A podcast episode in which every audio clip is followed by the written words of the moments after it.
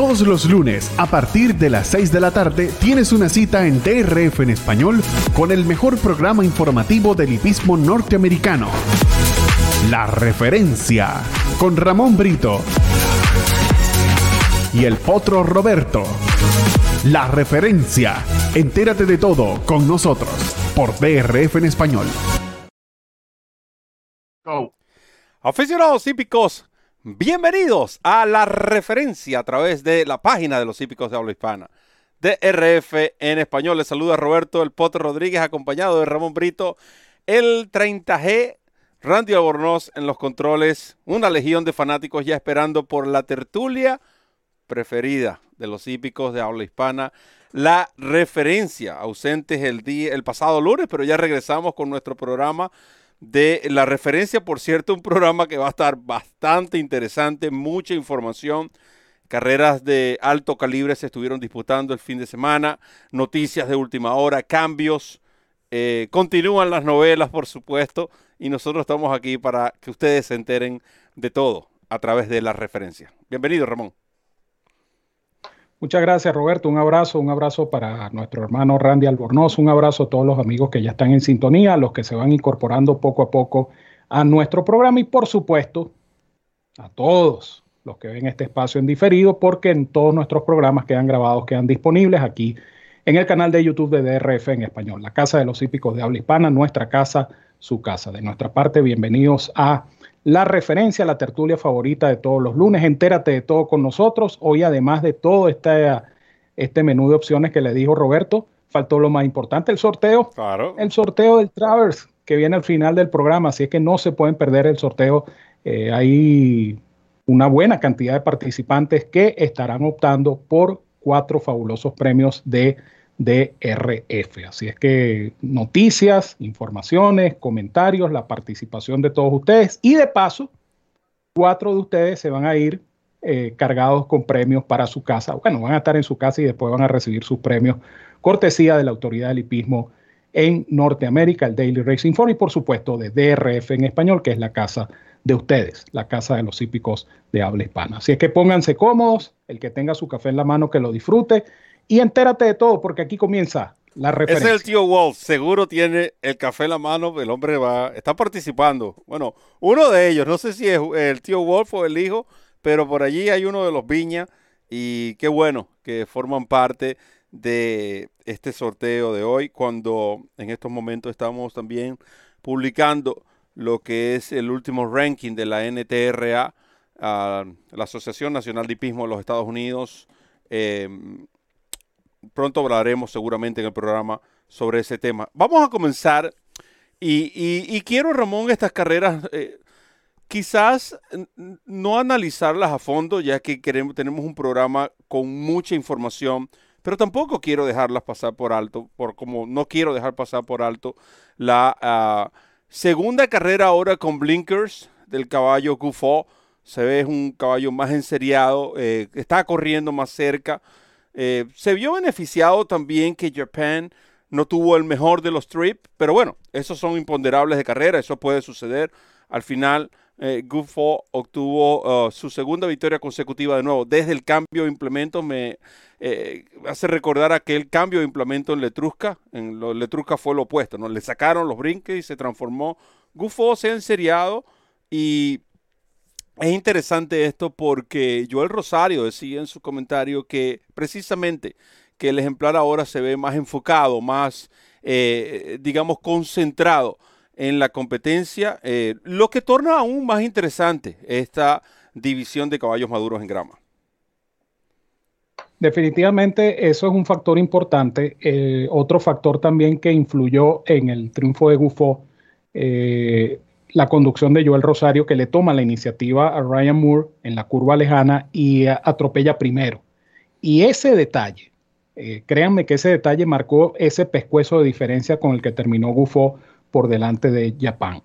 La carrera de Japón, por supuesto, meritoria, pero insisto, eh, aquí fue la viveza, la astucia, vamos a decirlo de una manera más apropiada, la astucia del jinete Joel Rosario, que hizo avanzar este caballo primero y Fíjense ustedes que en los metros finales eh, Gufo buscaba desesperadamente la raya y Japón estuvo a punto de alcanzarlo. Y por otra parte, es importante destacar que el tren de carrera fue muy favorable, porque estos son caballos que dependen de, un tren de carrera violento, de un tren de carrera por lo menos movido, y eso fue lo que propiciaron Channel Maker y Tribhuvan, que salieron a pelear la carrera desde temprano y propiciaron el escenario perfecto para estos caballos atropelladores, de los cuales, repito, Gufo fue el más favorecido, fue el vencedor de la carrera. Un caballo que eh, yo estoy de acuerdo contigo, el cambio de implemento, la adición de los blinkers, ha sido fundamental en, el, en, el, en la evolución, digámoslo de alguna manera, de este caballo de Christophe Clement, que ya tiene entonces un cupo, porque esta era una carrera del Wing and Urine de la Breeders' Cup, y ya tiene su cupo asegurado en la Breeders' Cup Tour. Carrera que por supuesto se tendrá que enfrentar a su archirrival en los Estados Unidos, el caballo Domestic Spending, que según tenemos entendido la información que manejamos, va a entrenar directo para esa ah, competencia. Eh, de nuevo, eh, son divisiones que como siempre lo decíamos, por eso a, principio de año, en nuestros programas de principio de año hacíamos énfasis de que faltaba mucho tiempo, muchas cosas pueden cambiar. Noten que en un punto parecía que Gufo perdía, digamos, eh, eh, jerarquía dentro de su división y no se trataba de condición, se trataba de simplemente el caballo necesitaba otro implemento y noten que ahora ha mejorado. Igual sigo considerando lo personal que Domestic Spendy es mucho mejor caballo que Gufo pero este, vamos a decir, esta nueva versión con este implemento de GoFo coloca, eh, hace más interesante. Y, ni hablar de los ejemplares europeos que también van a estar participando en esta competencia. Hablando de participaciones, estoy sorprendido con el chat. El chat está prácticamente on fire desde temprano y, nos eh, llena de mucha alegría ese, eso. Eh, recuerden, por favor, como siempre, darle el respectivo like a este programa. Ya cerrando el, comentario sobre esa carrera, se trata de un grado 1, clasificatoria directa a la British Scout Turf. En cuanto a lo que es Dracus, ambos ejemplares remataron en 24 exactos, 23.98. Eh, incluso Japan recorrió la distancia en 11 pies menos que el, el propio Gufo, pero fue una carrera bastante pareja. De nuevo, se trató más de esa inteligencia, esa sapiencia y el conocer la pista de Joel Rosario. Eh, esto le, vino de verdad a, favor de este ejemplar Gufo. Otra carrera interesante fue este Forgo. El Forgo de este año eh, definitivamente eh, había visto, pero no jamás había presenciado algo de lo que vimos en la recta final este Firenze Fire, haciéndole honor a su nombre, precisamente un Fire, tratando de arrancarle la cabeza, si se puede decir, al caballo Joe Pond. Eh, inicialmente, en mi cuenta de Twitter, justo después de la competencia, eh, publicaba eh, lo siguiente, para leerlo textualmente. Firenze Fire simplemente quería comerse al ejemplar a Joe Pond Increíble la concentración de ambos jinetes, me refiero a José Ortiz y Ricardo Santana Jr., especialmente José Ortiz, quien hizo lo imposible por controlar a Firenze Fire al mismo tiempo que éste trataba de ganar la competencia. Y el pasado sábado, el pasado domingo, perdón, recibí un mensaje eh, de texto, eh, una, de audio, eh, de don Juan Oliaga, quien por supuesto, dentro de eso, eh, los saludos de un juego Oleaga son también recibidos porque siempre vienen con una enseñanza. Y don Juan Oleaga me apuntaba la importancia y, y cómo un caballo de carrera, la importancia de lo que es la mentalidad del caballo de carreras. Y cómo un caballo de carreras con esta actitud puede echar a perder todo el trabajo de un entrenador. Porque Finance Fire ganaba la competencia. Él venía en ese momento, ya él venía quebrando la resistencia de Joplin. ¿Y cómo se echa a perder? Porque simplemente el caballo decidió morder a, su rival. Preguntan, eh, varias eh, personas han preguntado y han hecho el comentario, ¿qué dice el reglamento con respecto a este tipo de situaciones? Según lo que estuve investigando, se maneja tal cual como un reclamo de carrera, como un tropiezo de carrera. Recuerden que acá no dicen eh, distanciado el jinete X, no, distanciado el ejemplar número 3, porque le causó tropiezo al número 4. Nunca mencionan a los jinetes, aunque en ocasiones el jinete es el que, digamos, induce al caballo, quizás mm, cortó el accionar de otro por decisión del jinete, etcétera, etcétera, etcétera.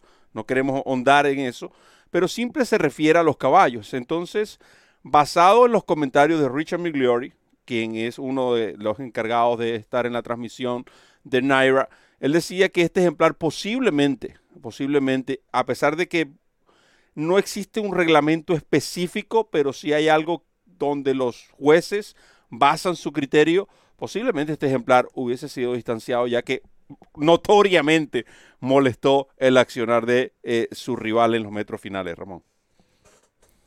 Yo creo que aquí hay varias, varias lecturas ¿no? y varios comentarios que hacer sobre esta carrera, que fue la carrera, dentro de todo, más espectacular de toda la tarde de, de la jornada del Travers en Saratoga por ese incidente inesperado. Y esto dice mucho también de la habilidad de los jinetes la habilidad de José y la de, y la de Ricardo, porque estas son situaciones que, nadie las espera. Estos son absolutos imponderables que ocurren en una carrera de caballos y para los cuales, honestamente, estos jinetes, ningún jinete está preparado, porque ningún jinete está esperando que el caballo vaya a caerle a mordisco al otro. O sea, es una situación total y absolutamente inesperada. El video que, posteamos en nuestra cuenta de Twitter, en arroba Ramón30G, tiene la toma de frente y es, es, es dramático. Es dramático por varias razones. Uno, el caballo Finance Fire llega a morder la cabezada del caballo Jopón. Casi le arranca el, filete al caballo Jopón. Número dos, el, alarde de equilibrio que tiene que hacer José Ortiz para evitar caerse del caballo, porque José quedó casi fuera de balance porque obviamente el caballo está en una posición totalmente eh, incómoda tratando de morder al otro ejemplar. Y luego la digamos, la, pericia de Ricardo también de no solamente controlar la situación, sino que siguió exigiendo y si, de hecho le dio hasta un par de latigazos a Jopón para mantenerlo en carrera y mantener el caballo en la delantera para ganar. O sea, una carrera realmente espectacular. Esta carrera dice mucho de, lo difícil que es la profesión de jinete. Por eso es que a veces hay, eh, eh, hay comentarios que son innecesarios, comentarios que son eh, malsanos, donde no se dan cuenta del riesgo que están corriendo estos atletas arriba de un caballo de carrera. Es una situación donde está en peligro la vida, la integridad física de los jinetes. Y una situación que, que por supuesto, absolutamente inesperada. Gracias a Dios no pasó a mayores, quedó como una, vamos a decir, como una anécdota dentro de toda esta jornada de, del Travers y por supuesto en la historia de este Forgo Stakes. Pero también hay que destacar que Joe se vio beneficiado de un tren de carrera eh, muy favorable. Es decir, no había un velocista nato, no había un ejemplar que, que saliera a darle pelea. Y de hecho, Firenze Fire tuvo nuevamente que correr un poco en contra de sus características a salir a perseguir a Yopón, porque si él deja, si José deja que, Yopón el primer parcial fue de 23. Iban caminando, o sea, para lo, para lo que ha hecho Yopón, 23 y 45, 3 son parciales este, muy cómodos para él. Entonces José tuvo la necesidad de perseguirlo, porque si lo deja ir, Yopón se escapa y gana más fácil.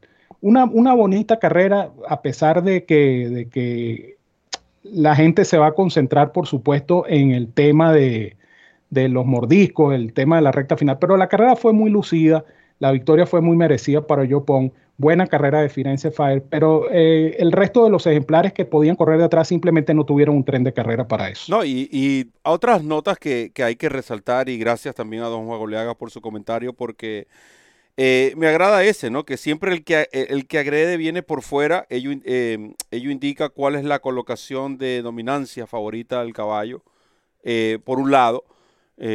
por otro lado, gracias a Dios, noten los que vieron el video, los que pueden, me siguen en mi cuenta de Potter Rock, pueden ver el video en cámara lenta, que irregularmente la tienen a ese lado, la lengua amarrada hacia la izquierda. Si este caballo trae la lengua amarrada del otro lado, posiblemente se la arranca. Y eso allí hubiese sido una tragedia incluso mucho más grave. Otro punto a resaltar, Ramón, el uso del látigo en los jinetes. ¿Usted se imagina que esto hubiese sucedido? Aunque quizás José Ortiz no se vio, eh, eh, no tuvo que recurrir al látigo, pero ¿se imaginan que estos dos jinetes hubiesen tenido la limitante de no poder utilizarlo, porque entonces si lo utilizas, está la otra parte. No, puede ser no considerado emergencia, porque no sabemos cuándo es una emergencia. O sea, realmente es, eh, si cabe la palabra ridícula, ¿no? Esa, esa decisión. Entonces, la habilidad de estos jinetes, el profesionalismo mostrado, incluso por el mismo Ricardo Santana, eh, después de la meta, como que preguntándole a José, oye, ¿qué pasó acá? Eh, de nuevo, muchas, muchas notas que podemos sacar positivas de este incidente inesperado, pues nadie se esperaba todo esto, eh, este lío que armó Firenze Fire, pero de nuevo, creo que más allá del mismo incidente es la reacción de ambos jinetes, también por Ricardo Santana, nunca perdió la concentración, mantuvo a su ejemplar en línea, nunca cambió, porque esa es otra cosa. Si Ricardo Santana pierde la concentración, el, caballo pudo haber buscado hacia afuera o hacia adentro y estaba junto al riel. En fin, eh, felicitaciones para ambos jinetes eh, sobre esto y, qué eh, bueno que aún el Naira mantiene por lo menos el reglamento en cuanto al uso del látigo, porque creo que en una situación como esta, los jinetes van a tener que recurrir. Si esto llega a pasar en Momo Park, van a tener que recurrir al látigo porque es quizás el único instrumento de defensa que podrán tener en, en, un momento como estos. Y a lo mejor entonces dicen que lo usó para ganar la carrera y entonces, pero ya esos son, como dices tú, otros 500 mangos. Simplemente el comentario vale en el sentido de que no, no es necesario eliminar el uso del látigo, simplemente racionalizarlo. Y racionalizarlo es una medida más inteligente. Y, eso es lo que no vieron las autoridades de New Jersey. Es una medida así de sencillo, más inteligente.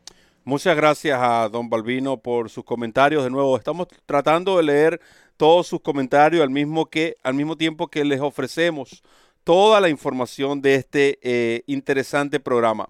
En este primer segmento lo vamos a cerrar con otro carrerón. Para mí fue la carrera de la semana. Y no estoy hablando del, Traverse Stakes.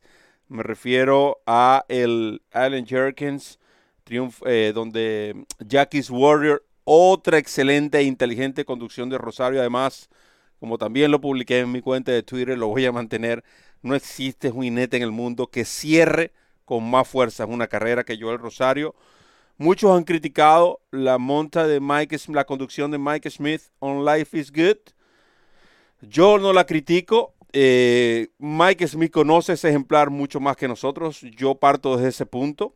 Es probable que sí, que a lo mejor el caballo. Primero tienen que entender, el caballo siempre ha corrido por esa zona de la pista. Por alguna razón, el caballo no lo, no lo colocan adentro. Si el caballo corriera por la parte interna, porque ni en los ejercicios ustedes lo ven así. Y no los invito a que ustedes vean los ejercicios de ese caballo. Siempre de centro de pista hacia afuera, por alguna razón. Y noten que Mike Smith siempre látigo en la mano derecha. ¿Por qué? Porque ya tiene la experiencia que el caballo ha tendido a abrirse. Muchos dicen que era por un problema físico y por eso es que lo hace. Otros piensan que es por costumbre. Lo cierto es que Life is Good no es un caballo 100% domable. Y eso tenemos que entenderlo. Eso no le resta méritos a la carrera de Jackie's Warrior. Porque Jackie's Warrior demostró una vez más que puede correr, puede ganar las competencias, incluso corriendo en contra de sus características. No es porque Life is Good fue más rápido, porque yo creo que Jackie's Warrior tiene igual o mayor velocidad inicial que eh, Life is Good. Lo que ocurrió fue que Joel Rosario reconoció esto y sabiendo, conociendo a su Jackie's Warrior, dijo, ok, yo me voy a quedar segundo, voy a intentar de menos a más. Y si no, bueno, usted observen lo que, lo que dice eh, de esa competencia, fue la novena, ¿no? Eh, la novena competencia del programa y noten con qué, con qué, cómo cerraron los ejemplares. Cerraron en 25, el último cuarto de milla. Eh, eh, Life, is Good recorrió simplemente 10 pies más que eh, Jackie Warrior. Tampoco fue exagerado eh, esa manera de correr abierto. No estamos hablando de 20, 30 o 40 pies. no sé qué opinas tú de esta competencia. Para mí, creo que, y como lo dije en mi comentario previo eh, a la carrera en la referencia, esta versión de Jackie's Warrior ahora entre 6 furlong y 7 furlong es mucho mejor versión que la que vimos como dosañeros que intentaron correrlo sobre la milla. Mira, aquí hay, aquí hay varios comentarios que, son necesarios, ¿no? Eh, por una parte, eh, yo pienso que la situación de carrera se da porque la partida de Jackie Warrior no fue perfecta. Jackie Warrior dio un pasito mal dado en el, momento de la partida y por el contrario, Life is Good tuvo una partida extraordinaria. Número dos, eh, hay que tomar en consideración también el hecho de que un caballo que reaparece como el caso de Life is Good, pues tiene fogosidad natural, tiene un instinto natural de correr a, toda velocidad. Y, Mike Smith dejó que el caballo hiciera su carrera en punta y yo al Rosario, habiendo sucedido lo que pasó en la partida, es decir, no tuvo ese brinco eh, perfecto como el que tuvo Life is Good, él decide correctamente correr segundo. No había otra opción. No podía forzar el caballo y cometer el mismo error que había cometido en la carrera que se perdió contra, contra el Drain the Clock, donde él parte mal y, obliga al caballo a tomar la delantera. Aquí no. Aquí él no partió perfectamente bien y se queda segundo, y esa era la decisión correcta. Y, yo creo que ahí estuvo, entre varias razones, la diferencia de esta carrera a favor de Jackie Sword. Ahora, hay que, hay que darle todo el crédito, y yo lo decía eh, en mis redes, hay que darle todo el crédito a Life is Good. Eh, un caballo que reaparece después de tanto tiempo sin correr, después de una intervención quirúrgica, reapareciendo en un grado 1. De paso, el caballo perdió una herradura de, herradura uno de sus miembros delanteros. O sea, dio ventajas. Life is good, pese a lo cual el caballo se perdió por apenas pescuezo. Los dos caballos son extraordinarios. Mm, uno quisiera ver estos dos caballos medirse nuevamente, pero da la impresión de que van a tomar caminos diferentes, ¿no? Jackie Warrior va, a seguir en, la ruta hacia la sprint y Life is Good pudiera, es una de las opciones que están planteadas, pudiera correr incluso el Pennsylvania Derby y pudiera apuntar hacia la Classic, hacia la Breeders' Classic o a la Dirt Mile. Pero creo que los dos caballos van a tomar diferentes caminos. Ahora, la carrera fue espectacular. Yo no critico la conducción de Mike Smith. Quizá lo único que le faltó a Mike Smith es son cosas de la edad, pienso yo, arreo, porque cuando uno compara en la recta final el arreo de Joel Rosario versus el arreo de Mike Smith, son dos cosas, es como el, día y la noche. O sea, Rosario con, con toda la fuerza arreando y fustigando, porque aquí sí Rosario recurrió al látigo eh, más, digamos, más veces que de lo, de lo acostumbrado, porque Joel no es un jinete que usa mucho el látigo. Aquí sí, Aquí sí arreó y, defendió la carrera, pero a capa y espada. Y Mike Smith venía, tú sabes, siguiendo el tranco del caballo, pero obviamente, o sea, sí, pero, las facultades no son las mismas. hay algo, hay algo que, siempre digo, ¿no? Y, eso lo voy a mantener. Eh, muchas veces eh, hacemos comentarios, eh, pensamos con el bolsillo, y, nosotros tenemos que colocar eso aparte. Porque sí, muchos opinan, ok, hay que cambiarle al jinete. Esa es la solución inmediata. Y regularmente, después que sucede este tipo de eh, situaciones, que un favorito o un caballo, un favorito en taquilla, un favorito del público pierde, hay que bajar al jinete. Ahora, mi pregunta es, ¿con qué jinete este caballo, con todos sus problemas, ha hecho las actuaciones que ha hecho? Incluyendo la del sábado, con todo y los atenuantes de la reaparecida, con todo y los atenuantes de perder una herradura, y con todo y que se enfrentó a un rival de la talla de Jackie's Warrior. Estamos hablando del mejor velocista de los Estados Unidos. No se perdió con un ejemplar de menor categoría. Se perdió con el mejor caballo en estos momentos en la actualidad entre los velocistas en el país. Y se perdió allí. Mike Smith es el jinete eh, ideal para este ejemplar, porque le monta otro jinete y resulta que a lo mejor no se entienden las primeras de cambio y, Jackie, eh, y Life is Good no puede hacer su carrera y termina 20 cuerpos. Ah, pero había que cambiar el jinete. No, pero el eh. punto, el, punto, el punto también es, lo que siempre hemos dicho, Roberto. O sea, nosotros no podemos vivir de qué hubiera pasado si no lo hubiera montado Mike Smith, lo hubiera montado Luis o lo hubiera montado cualquier jinete. A lo mejor a lo mejor no hace esa carrera porque no lo conoce por eso, pero, la, pero, pero nadie puede saberlo. Exacto. Entonces no, no se puede caer en ese terreno de decir, no, porque que si lo hubiera montado Perico los Palotes hubiera ganado. Lo montó Mike Smith, que ha sido su jinete en toda bueno, su pero campaña. quizás también, quizás también, digamos, por respeto, Mike Smith se, eh, merecía esa monta porque es el que lo venía de Ahora, después de este, y como ya el caballo está en la costa oeste, en la costa este, quizás encontrará un jinete sustituto. Yo no estoy diciendo que no. Lo que estoy diciendo es que cada vez que ocurre este tipo de situaciones, inmediatamente lo primero que tenía que, que decimos es hay que cambiar al jinete. Y lamentablemente, no siempre es esa la solución y no siempre fue, no siempre son esos los, motivos por los cuales el caballo se perdió. Es simplemente mm, mi opinión personal, así como ustedes tienen sus opiniones y la mayoría de, de, las veces quizás no vamos a coincidir. Lo que sí vamos a coincidir es que tenemos todos aquí en la tertulia favorita de los hípicos de habla hispana la referencia. Eh, hablando de cifras Bayer, antes de irnos a nuestra primera pausa, en lo que fue los ejemplares eh, mencionados, Jackie's Warrior, ah, por cierto, 106, perdiéndose, recibió 106, eh, Life is Good, eh, 107 Jackie Warrior, en el caso de Japón recibió 103 y Forense Fire 102, en lo que a cifras Bayer respecta de estas competencias, Gufo 104, um, 103 creo que fue la, la cifra de Japan en esa competencia. Así que por ahora vamos a hacer una pausa y ya regresamos con el turno de las damas. Aquí en la referencia, entérate de todo. No me imagino analizando las carreras en otra página que no sea DRF. Yo confío en DRF. Con DRF sé cómo las carreras van a correr y ponerme en la mejor posición para ganar. Visita drf.com slash aira para más detalles. DRF en español, la casa de los hípicos de habla hispana. El lugar donde encuentras noticias, pronósticos, programas en vivo y mucho más. Síguenos en nuestras redes sociales y disfruta con los campeones.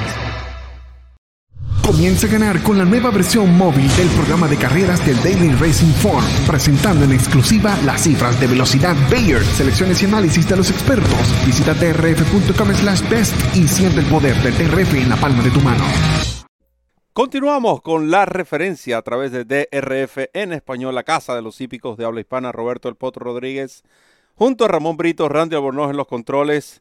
Y bueno, hasta el momento hay 60 fanáticos conectados y, quiero saludarlos a todos y cada uno, eh, mostrarles nuestro agradecimiento, por supuesto, por compartir con nosotros esta hora y media. Recuerden que se trata de un programa especial ya que tenemos concurso y estamos hablando también de eh, varias de las competencias disputadas el pasado fin de semana específicamente en Saratoga, aunque tocaremos una que se disputó en Del Mar, pero ya, ya, tiene su, ya, ya tiene, tendrá su momento dentro de este programa.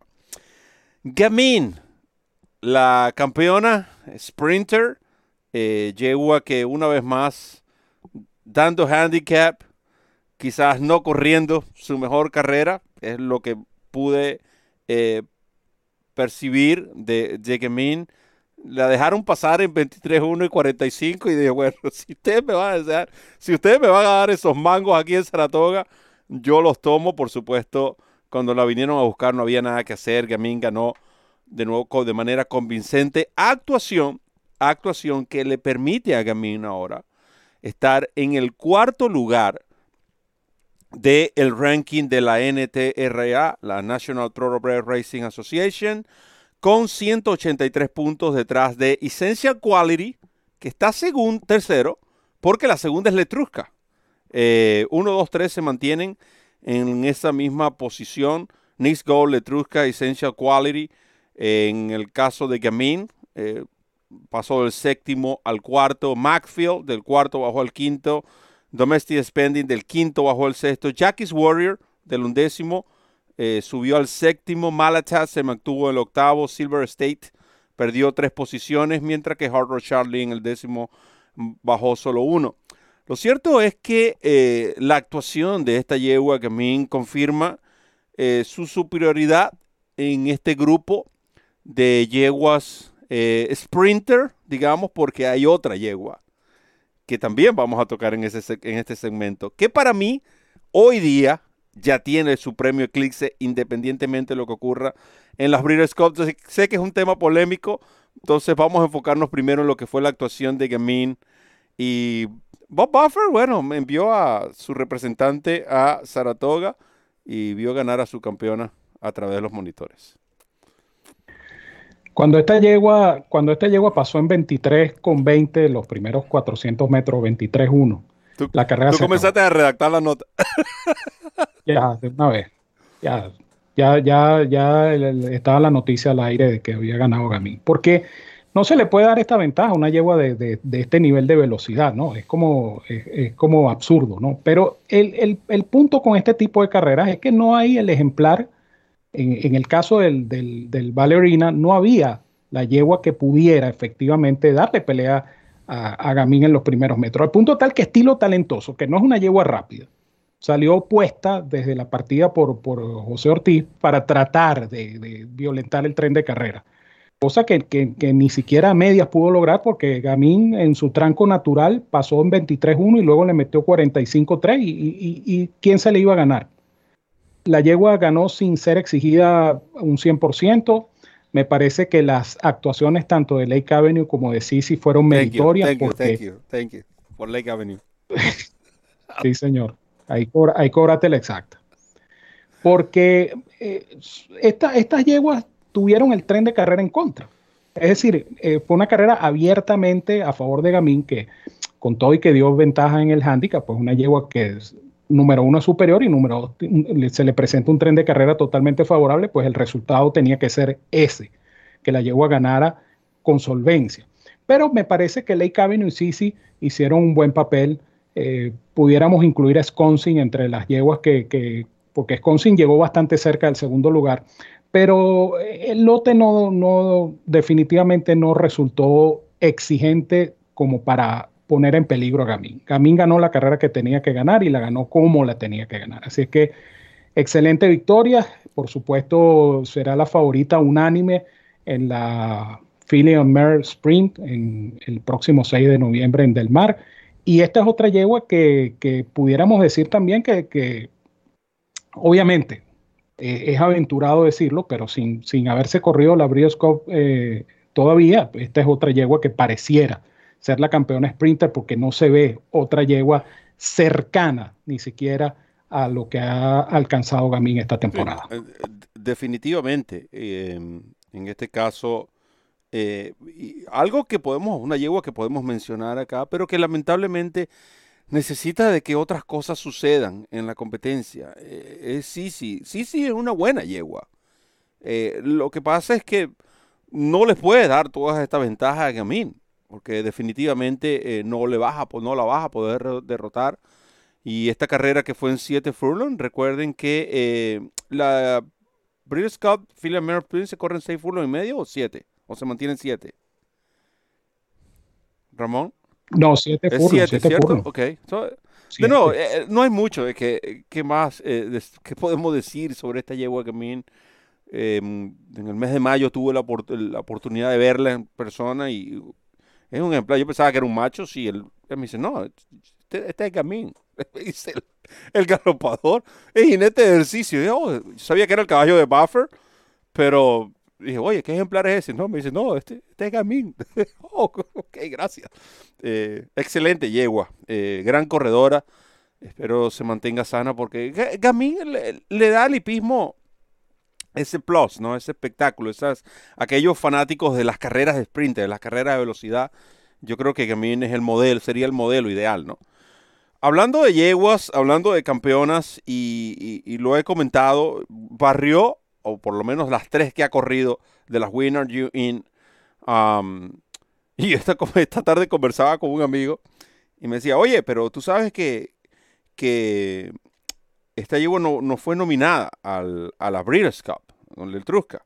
Le digo, bueno, pero Fausto puede negociar eso. Porque si ya prácticamente tiene, ha ganado tres Winner In y solamente es un cupo. Lo que necesita el poder negociar, oye, te cambio esos dos cupos por el precio de la nominación. Así de fácil. o sea, eh, vamos, Fausto. Usted, es hispano, viejo. Eh, lo que ha hecho Fausto, el trabajo de Fausto Gutiérrez con Letrusca, es algo sencillamente extraordinario. Porque recuerden que esta yegua, a pesar de ser nacida en los Estados Unidos, hizo su primera, las primeras carreras en México, la vimos en la serie hípica del Caribe y parecía una yegua del Caribe, un ejemplar del Caribe, un ejemplar que, de esos buenos ejemplares en el Caribe, los cuales, eh, porque no, es, no se trata de ser un ejemplar del Caribe, quiero aclarar mi punto, es de esos ejemplares del Caribe que se proyectan a ganar por lo menos stake listados o eventos de allowance en los Estados Unidos. Seamos honestos porque esa quizás es la proyección, por lo menos es la proyección que yo tenía de Letrusca. No sé si hay em, un erudito dentro de nosotros que ya había, tenía la visión de que Letrusca se iba a convertir en la campeona yegua madura del 2021.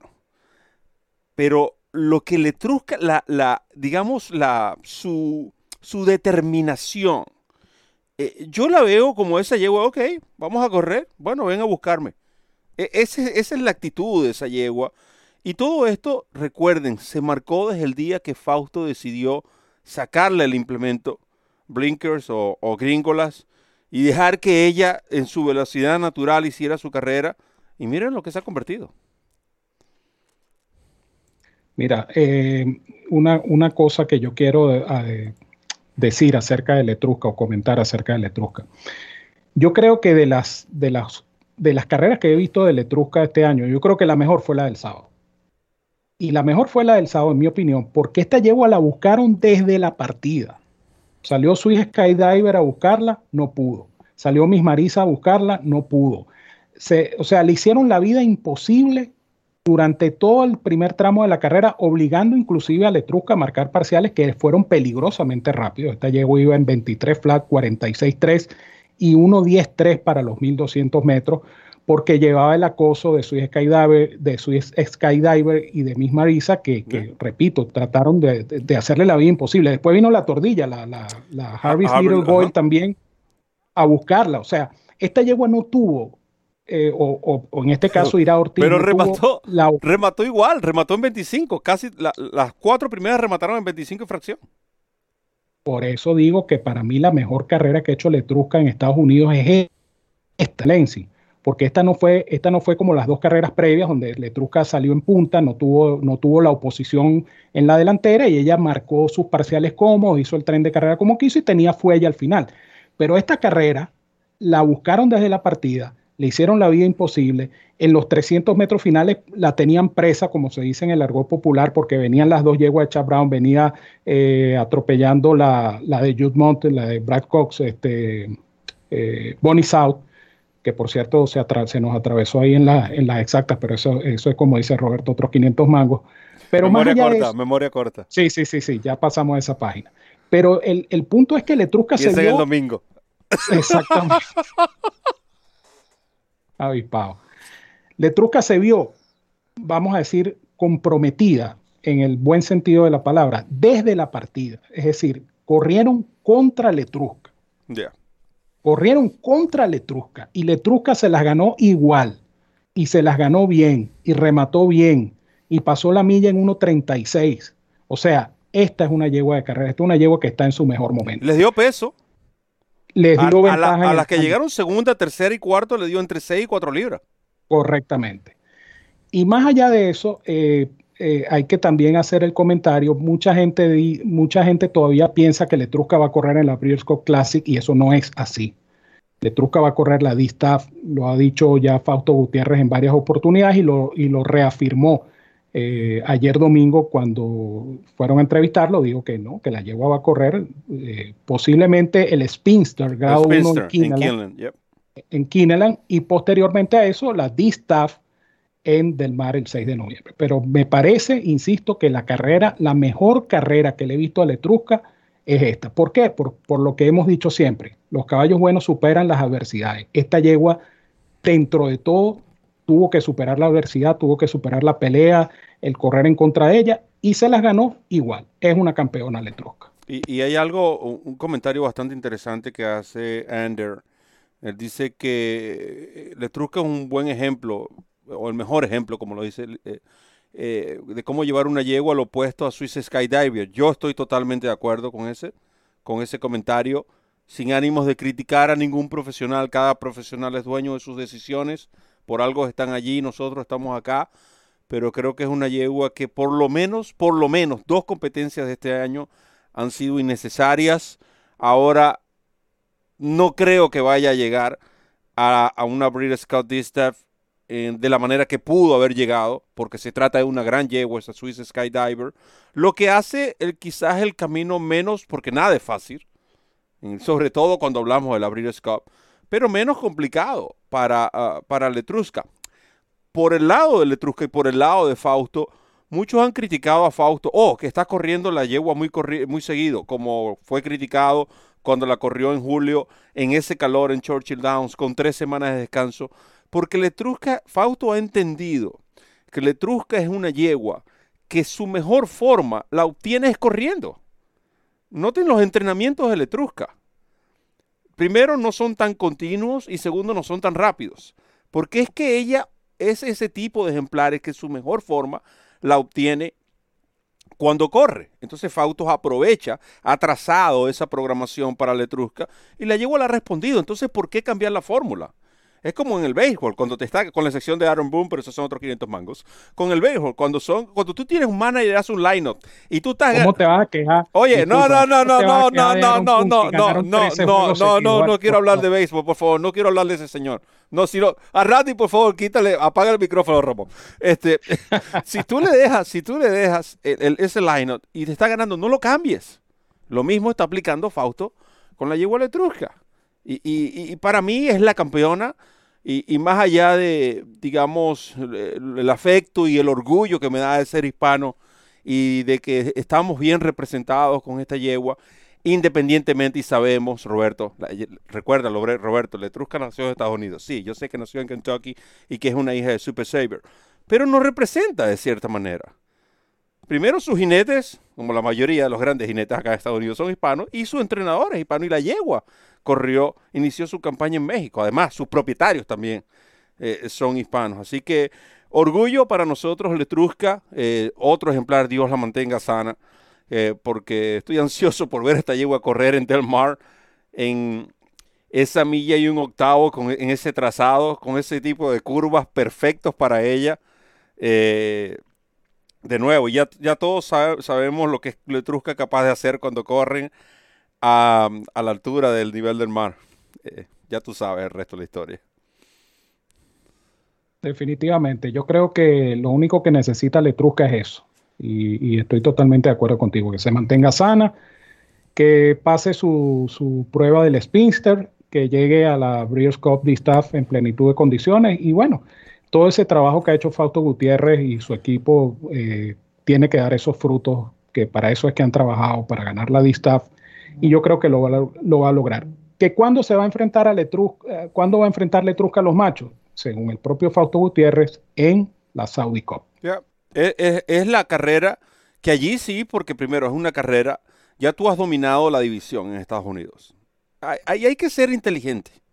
El valor de Letrusca para la cría, ahora mismo, pudiera decir que es uno de los más altos, si no es más alto, entre las futuras yeguas madres número uno. Además, recuerden, como les dije, es una hija de Super Saber. Tampoco es que, no, que tiene mal pedigrí. Segundo, va ha dominado la división. Posiblemente, si todo sale bien, nada está escrito, como dice un charlatán por allí, que si algo es seguro es que nada es seguro. Pero esta yegua tiene altas posibilidades de ganar, de cerrar el año con dos victorias grado uno más.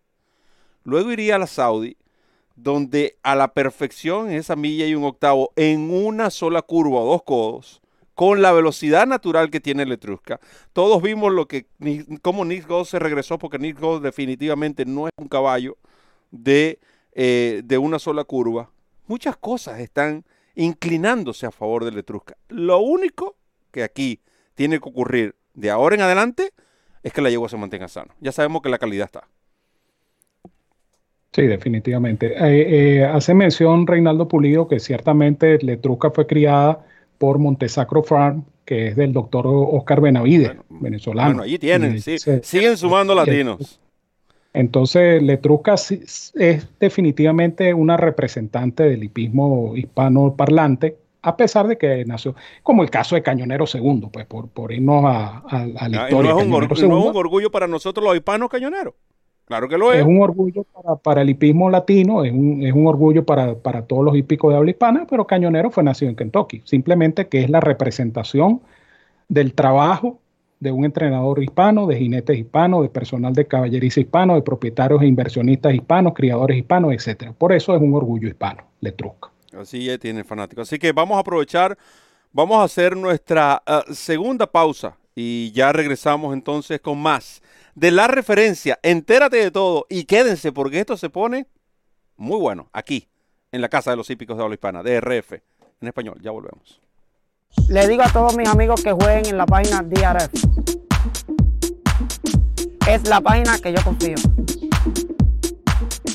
Suscríbete a esta página usando este código y juega todas las carreras de Saratoga hoy. Visita drf.com slash aira para más detalles.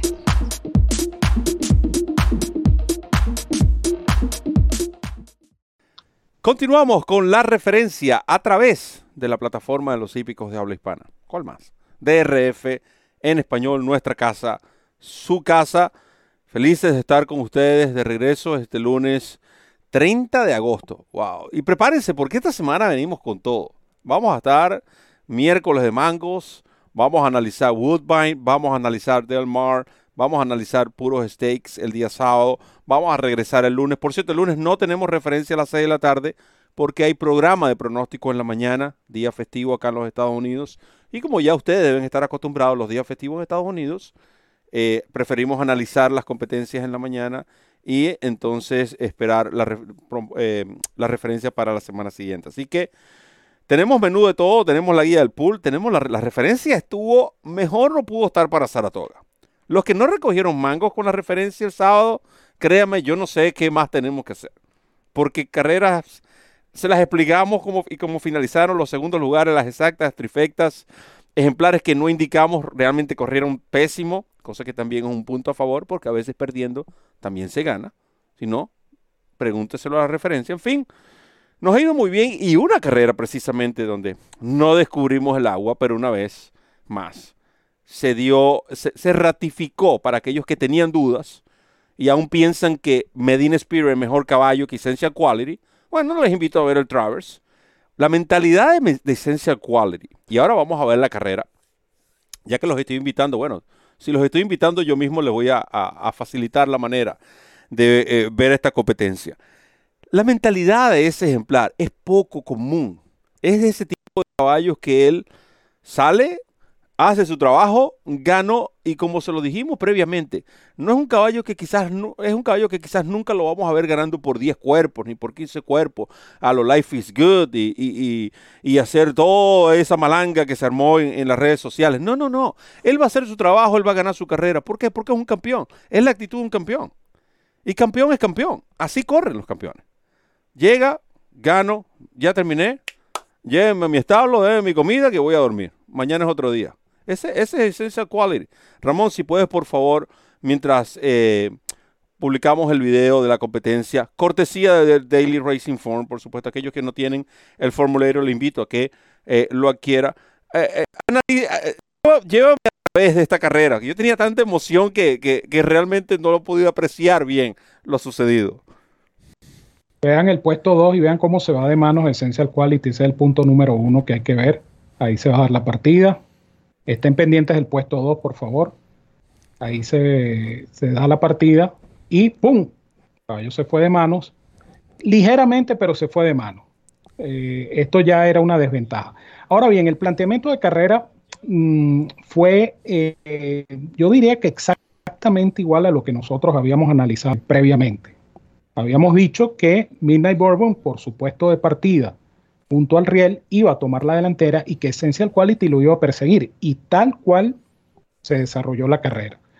Midnight Bourbon eh, puso un parcial inicial de 24 segundos en los primeros 400 metros. Allí se puso peligroso Midnight Bourbon, entrando a la recta de enfrente, porque él despega un poquito, saca tres cuerpos, y Luis Saez eh, se da cuenta y, empieza otra vez a acercar al caballo eh, Essential Quality para no dejar escapar a, a Midnight Bourbon, que obviamente iba en un tren de carrera bastante favorable. Este planteamiento de carrera fue de alguna manera muy similar al del Bluegrass, donde Essential Quality se vio un poquito contrariado en su manera de correr y tuvo que perseguir a la velocidad. Lo que pasa es que estamos hablando de un caballo superior. Y, y, este Essential Quality que vimos el sábado es un caballo superior en comparación al Essential Quality que vimos en el Bluegrass. Por comparar las dos carreras donde Essential Quality se vio obligado a perseguir a la velocidad. Midnight Bourbon es un tremendo caballo, es un tremendo corredor.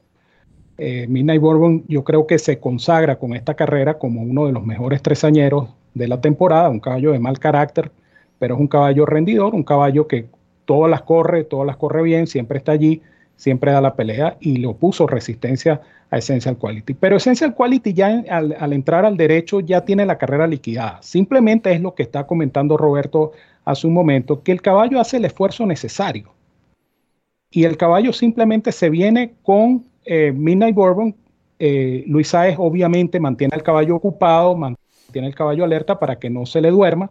Y el caballo gana por, por la ventaja necesaria. Es decir, el caballo no, no, no pasa a liquidar la carrera y se escapa ni nada, sino que él viene al ritmo, él no hace. Y, y así como lo vieron, en esa comodidad remató en 23 y fracción los últimos 400 metros, que es un remate notable para una carrera de 2 kilómetros es un remate notable, 23 y fracción. Decía Luis 22, 22 fue 23. No, 23.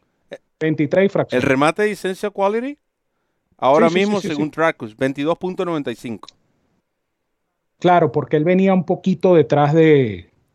Él venía un poquito detrás de, de Midnight Bourbon entrando al derecho. Oye, y, recuerden que Midnight Bourbon, que remató en 23.08, recorrió la distancia con 19 pies menos. En este caso, con todo y eso se lo ganó Essential Quality. Claro, pero, pero el, tiempo de la carrera, el tiempo del, cronómetro, no Tracus, dice que la milla en 98.81 y los 2.000 metros en 2.01.96, o sea, un remate de 23 con 15 que igual es un remate notable, o sea, llámese 22-4, 23 es un remate notable porque estamos hablando de una carrera de milla y cuarto, o sea, es un remate extraordinario. El comentario que iba a hacer era, eh, después de la carrera, eh, Maggie Wolfendale eh, entrevista a Luis Sáez en la pista y Luis Sáez dice, yo estoy más cansado que el caballo. Luis Sáez estaba jadeando, bueno, ¿qué tal? Que no sé qué. Y él dice, pero mira el caballo. Y efectivamente el caballo estaba con la respiración en el mínimo, o sea, el caballo como que si no hubiese hecho ningún esfuerzo para ganar. Eso es un caballo campeón. El video que se, que se publicó, de hecho, el domingo, ayer, eh, el caballo ahí en el, en el, en el en el ring ese que le ponen allí a los caballos para que, para que brinquen, salten, se rasquen, etcétera, etcétera. El caballo con una energía impresionante, como que, como que si el caballo sencillamente no hubiese corrido. El caballo, dice su entrenador Brad Cox, que, que llegó a la cuadra perfecto, comió toda la ración, amaneció como si nada. Ese es un campeón. O sea, yo leía comentarios en las redes sociales, más que todo en el Twitter, que es donde la gente polemiza y la gente se vuelve un poquito loca a veces, etcétera Todavía hay gente que porfía que Essential Quality no es el mejor caballo de su generación. Todavía hay gente que, que, que, dice, habiendo visto lo que ha hecho Essential Quality, que Essential Quality no es el mejor. Entonces, claro, hay que respetar la opinión de cada quien, pero yo, yo les garantizo que el 98% de las personas que han visto Essential Quality eh, a estas alturas del partido, a estas alturas del año, tienen que admitir que Essential Quality es el mejor caballo de su generación. Este es el campeón tresañero, pase lo que pase. De hecho, yo pensé que iba a amanecer, eh, que iba a estar hoy en el puesto uno del ranking de la NTRA y, me sorprendí que quedara todavía tercero, pero para mí Essential Quality tiene, tenía esta semana con qué pasar al primer lugar en la NTRA. Pero bueno, ah. eso es criterio de cada uno de los votantes. Más allá de eso, yo creo que la, la actuación de Essential Quality fue terminante, tajante contundente. este es el mejor caballo, lo va a seguir demostrando. Eh, no se sabe todavía, de hecho es una cosa que está evaluando Brad Cox con la gente de Godolphin, cuál va a ser el camino a seguir, si van a darle una carrera adicional o simplemente va a entrenar directamente para la Breeders' Cup Classic, eso no se sabe todavía, pero definitivamente Essential Quality es un campeón, lo ha demostrado, lo demostró y lo va a seguir demostrando. Y con esto no quiero decir que Life is Good es el más caballo, pero Life is Good no es mejor caballo que Essential Quality. Eh, estamos hablando de incluso hasta quizás dos caminos que ya se van a, dividir, basado en lo que hemos visto, eh, independientemente eh, la próxima salida creo que Life is Good para mí va a ser un caballo máximo eh, y buen caballo, por cierto, hasta la milla, porque para más allá de la milla, las carreras que vienen de una milla y un octavo, dos mil metros, se va a enfrentar, se va a tener que enfrentar a un ejemplar como este. Y no solamente un ejemplar como este, se va a encontrar con caballos fundistas como lo ha demostrado ser Midnight Bourbon, sino vean el carrerón que hizo Midnight Bourbon en el Preakness también.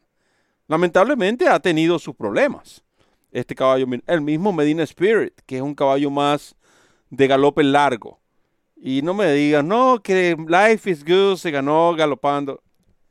Ustedes observen la campaña de Medina Spirit, díganme en cuál carrera ha sido las únicas competencias donde el ejemplar no ha sido enviado a la delantera.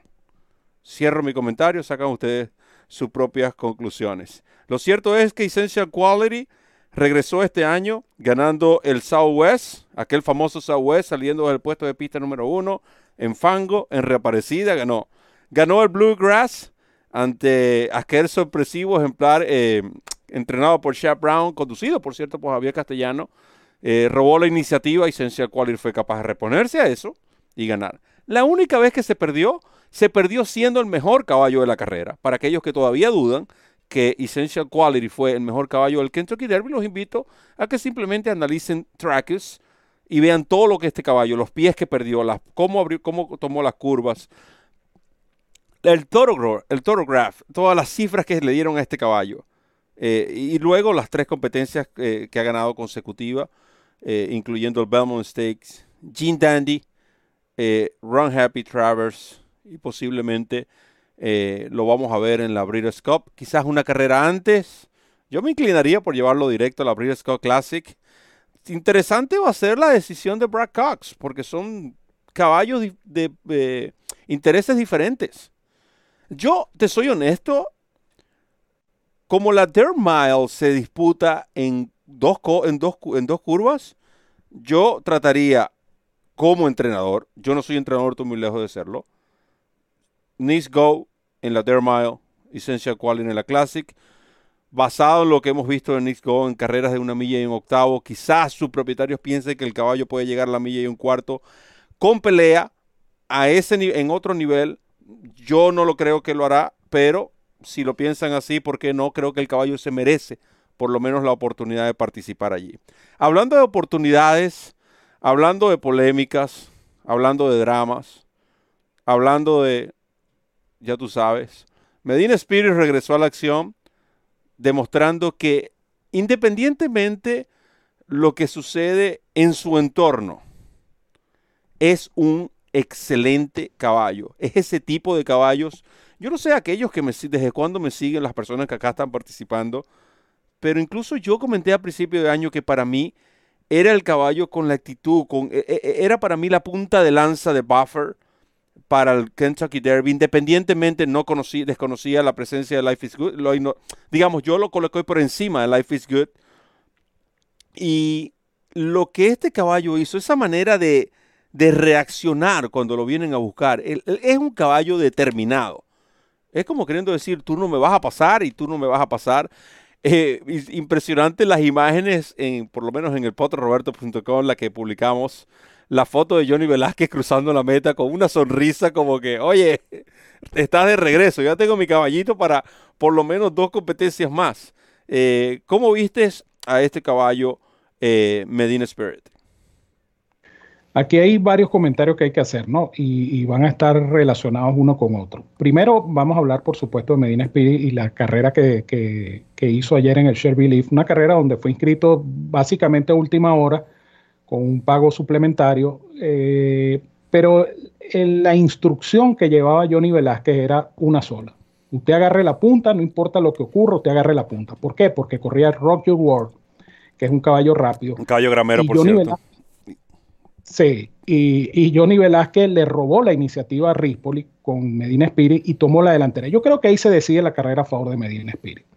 Porque después es lo que decía Roberto, el, eh, esa capacidad del caballo eh, o esa determinación del caballo de no dejarse pasar. es un caballo guapo.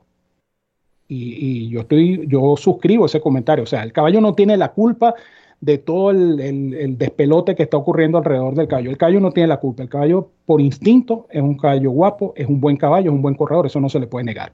Porque ese caballo ganó a punta de guapesa, ganó el derby y a punta de guapesa ganó este Sherby Lee. Bueno, el derby, el derby no sé si la guapesa vino añadida. Eso está por decidirse eso. Sí, pero eso, eso se decidirá, tú sabes cuándo. El martes chino por la tarde. Pero más allá de eso, eh, Medina Espira es un caballo que tiene eso, tiene determinación y tiene coraje. Ahora bien, ¿por qué los comentarios están relacionados eh, unos con otros? Porque vuelvo al tema del Life is Good y vuelvo al tema de, la Breeders' Cup Classic. La Breeders' Cup Classic pudiera tener en teoría a Medina Spirit y si tiene a Medina Spirit en la nómina, Medina Spirit no va a correr de otra manera que no sea en la punta. Entonces va, va a ser el caballo que fuerza el tren de carrera contra Nix Go y va a ser el caballo que va a favorecer a Essential Quality. Ese es un escenario posible. ¿Cuál es el otro escenario posible? Que los dueños de las conexiones de Life is Good decidan, que es una de las posibilidades que está planteada, correr el Pennsylvania Derby, ahora en septiembre que es una carrera en 1800 metros, en un grado 1, un millón de dólares. Si Life is Good corre y gana el Pennsylvania Derby, olvídense que Life is Good va a correr la Breeders' Cup Classic. ¿Y dónde va a correr Life is Good con Nick Go y con Medina Spirit?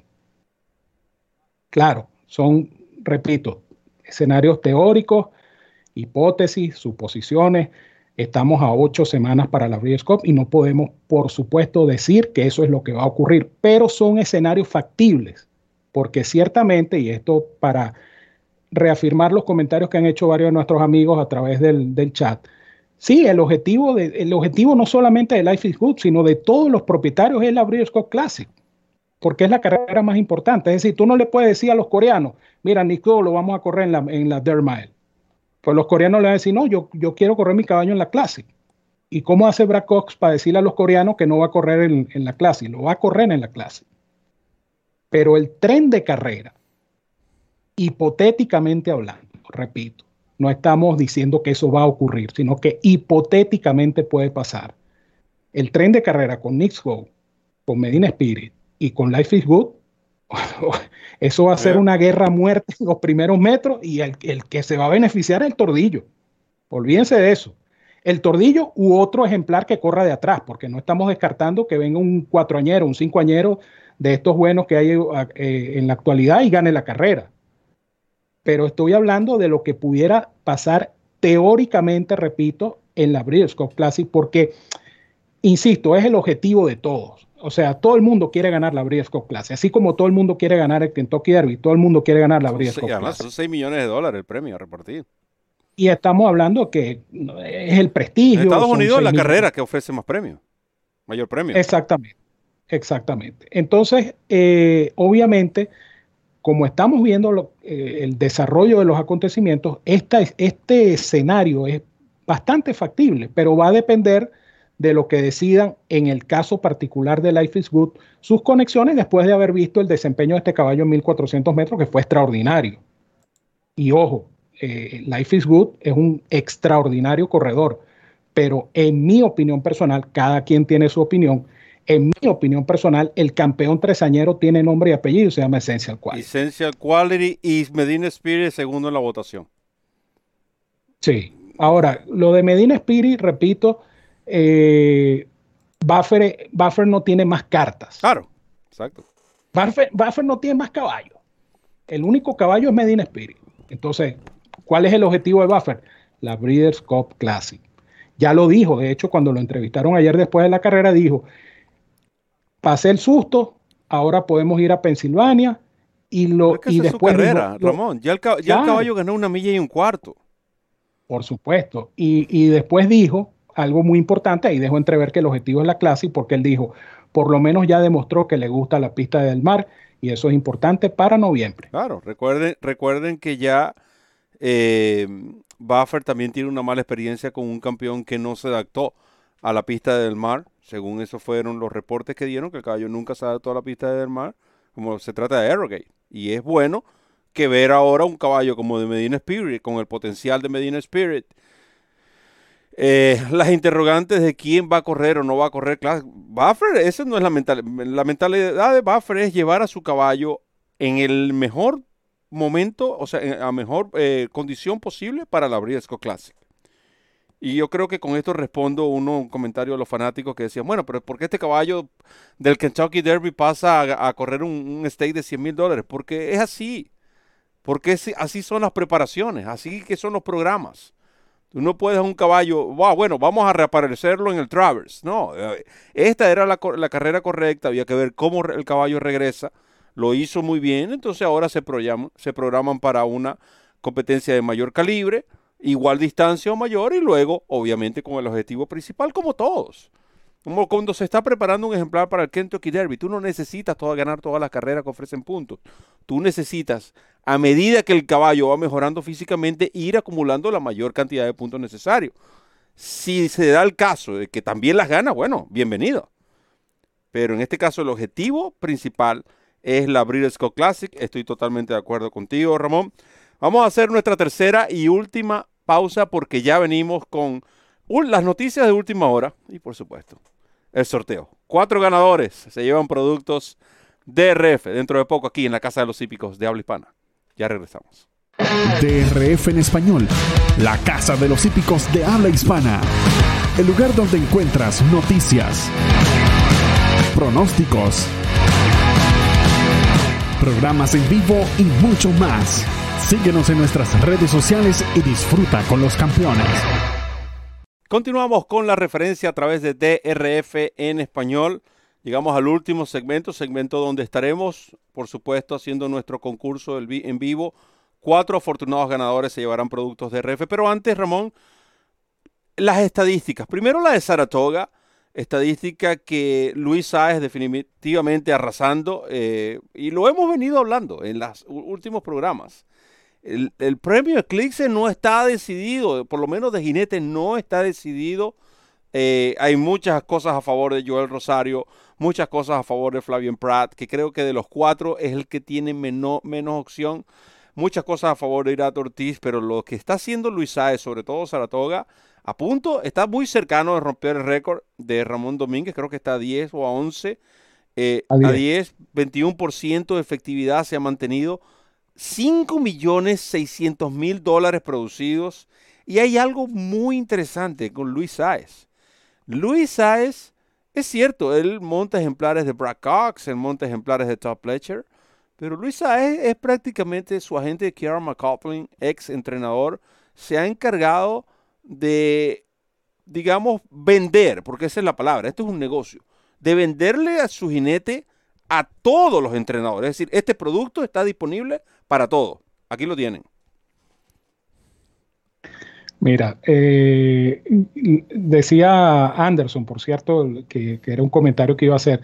Luisa está ganando eh, eh, de tal manera y las cosas le están saliendo tan bien que salió de Saratoga, se montó en un avión, fue a Charlestown y ganó la mejor carrera en Charlestown y se regresó y una carrera de 800 mil dólares y la ganó y regresó a Saratoga y tuvo un excelente fin de semana. O sea, ¿qué clase de momento está viviendo Luisa? Es una cosa impresionante. O sea, pocas veces se ve eh, un profesional, llámese entrenador, llámese jinete, tener un momento profesionalmente hablando, insisto, tan óptimo como el que tiene Luis O sea, todo le sale bien, le da un callo de 5 a 1 y lo gana, le da un callo de 8 a 1 y lo gana, le da un favorito y lo gana. O sea, es impresionante. Yo creo que tiene muy merecida la estadística. Sería una enorme injusticia, creo yo, si me preguntan en este momento que Luis no estuviese entre los tres finalistas para el Eclipse Award. ¿En, qué orden?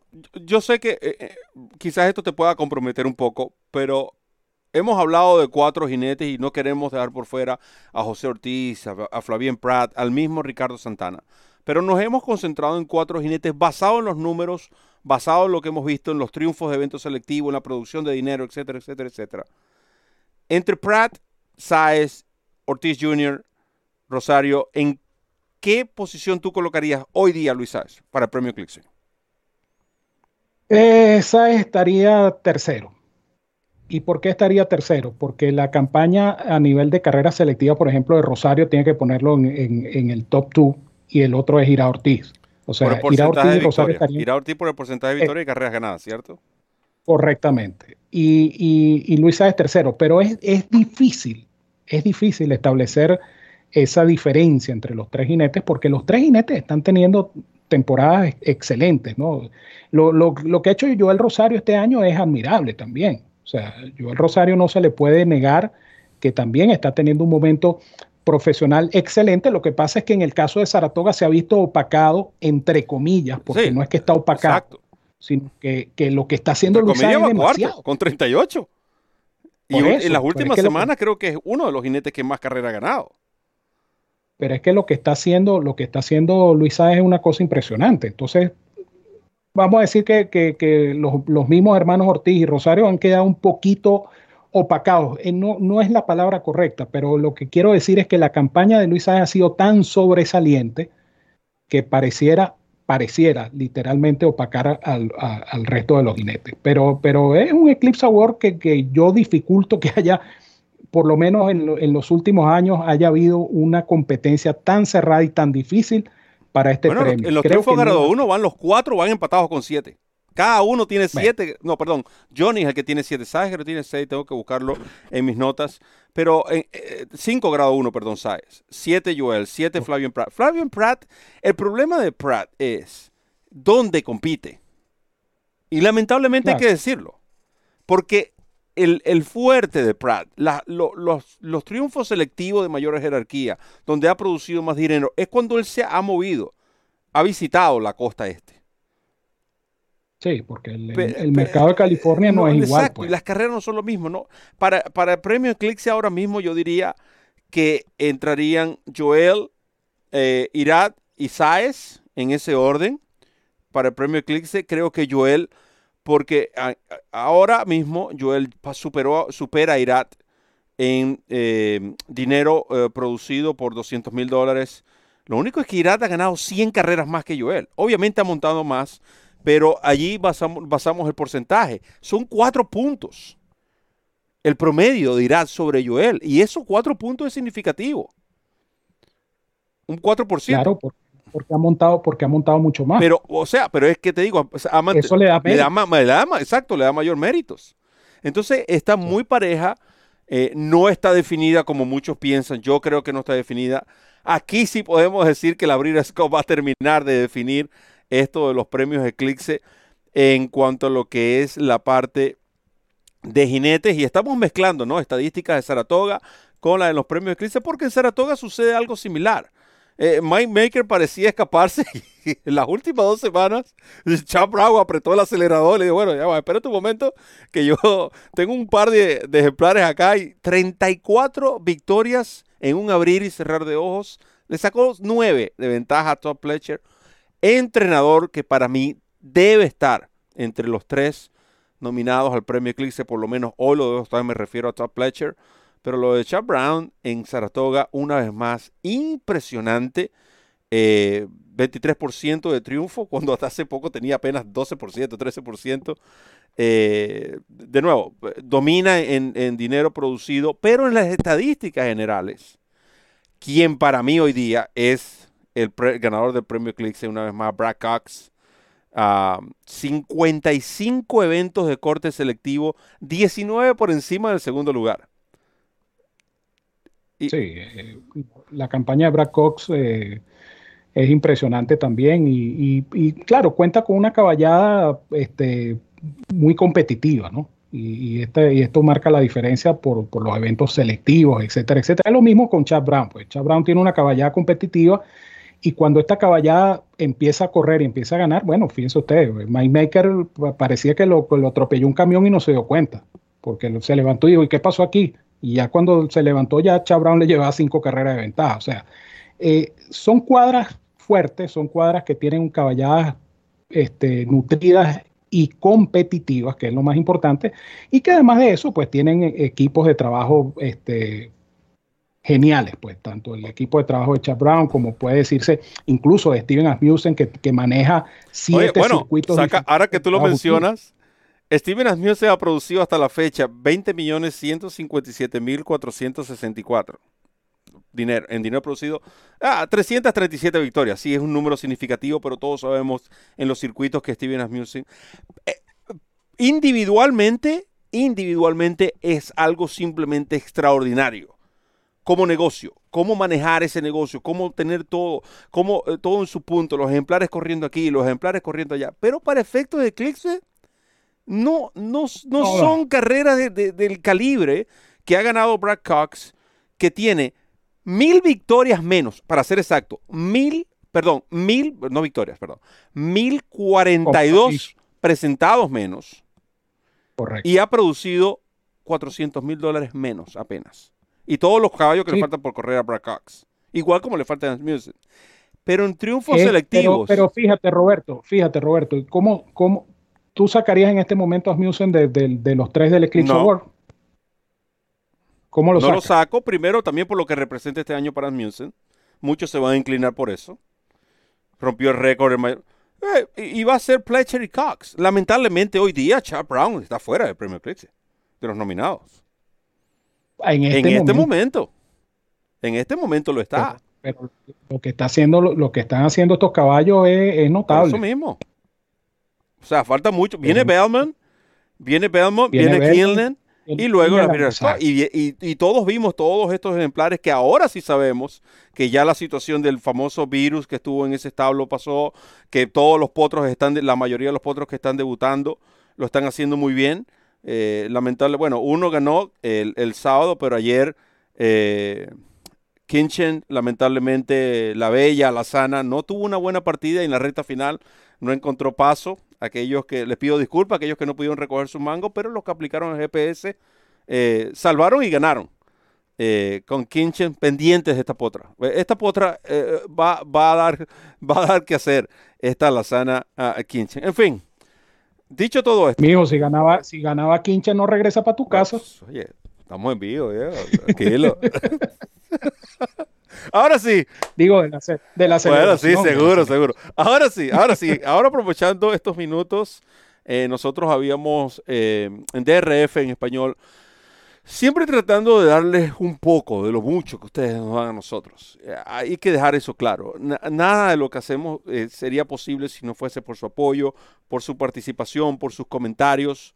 Sí, señor, así que bueno, eh, hemos cumplido con un programazo hoy, este programa especial que, tenía que ser así porque muchos temas que tratar, eh, aparte del concurso pues que acabamos de hacer, eh, concurso en el cual pues han sido testigos todos los que tuvieron el, nos honraron pues con su visita en el programa. Y estoy muy contento nuevamente por la participación de tantas personas de tantas latitudes diferentes eh, en países de habla hispana. Eso a nosotros siempre lo hemos dicho, nos motiva, nos alegra muchísimo porque esa es la idea de este programa, eh, compartir con ustedes, eh, en este caso leer sus opiniones y sus comentarios y hacer de esto la tertulia como es esta, la tertulia favorita de los hípicos de habla hispana. La referencia, ¿por qué? Porque aquí tú, tú, tú, tú y tú se enteran de todo con nosotros. Así es que de mi parte les digo como siempre que los quiero mucho, los quiero de gratis. Fuerte abrazo a todos donde quiera que se encuentren. Cuídense mucho, que tengan una feliz y productiva semana. Nuestra próxima cita el miércoles de mangos, porque empieza la repartición de mangos. ¿Dónde? Aquí en el canal de YouTube de DRF en español. La Casa de los Hípicos de Habla Hispana, nuestra casa. Para que tengan una idea, miércoles de mango, 11 de la mañana al día, eh, con eh, Woodbine, eh, jueves, bueno, jueves y viernes nuestro programa al día. El viernes gana con Del Mar, porque simplemente en Del Mar ganar es más sabroso. El sábado, puros steaks. Tenemos programa el día lunes. Tenemos la guía del pool de viernes a lunes esta semana. Muy importante. La referencia para Del Mar. porque en Del Mar ganar es más sabroso? Y nosotros le vamos a dar a obsequiar a ustedes la referencia este sábado. El 30G y sus Pick 4 Evan Negrón, el hombre debutó, rompió su en victoria, analizó un pick four, lo acertó Así que bienvenido Banán Negrón al equipo y por supuesto el GPS de este servidor, del charlatán que dirige el programa este, que bueno, ya esos son otros 500 más, ustedes me conocen y ustedes me aman así, yo los amo a ustedes. Así que vamos arriba. Ramón Brito con la despedida. Bueno, mis amigos, ya tienen el menú de opciones y solo me queda pues agradecerles una vez más la sintonía, el apoyo y el cariño a DRF en español y a todo lo que estamos haciendo por y para ustedes, porque ustedes son el motor que eh, maneja, el motor que mueve este negocio que se llama DRF en español. Y repito, somos la casa de los hípicos de habla hispana. Esta es nuestra casa, pero muy importante. Es Muchas gracias, Ramón. Gracias a Randy Albornoz. Excelente trabajo, como siempre, en los controles. Gracias a todos los fanáticos por su participación en este chat. La referencia, porque eso es la referencia, la tertulia favorita de todos. Como dice el señor que hace el programa conmigo, todos, todos, toditos, todos los hípicos de habla hispana, todos los que ven este programa. Gracias por estar ahí observando y aprendiendo un poco más de este hermoso y apasionante deporte. De mi parte, solo me queda decirles que recorran la milla extra. Hasta el próximo programa.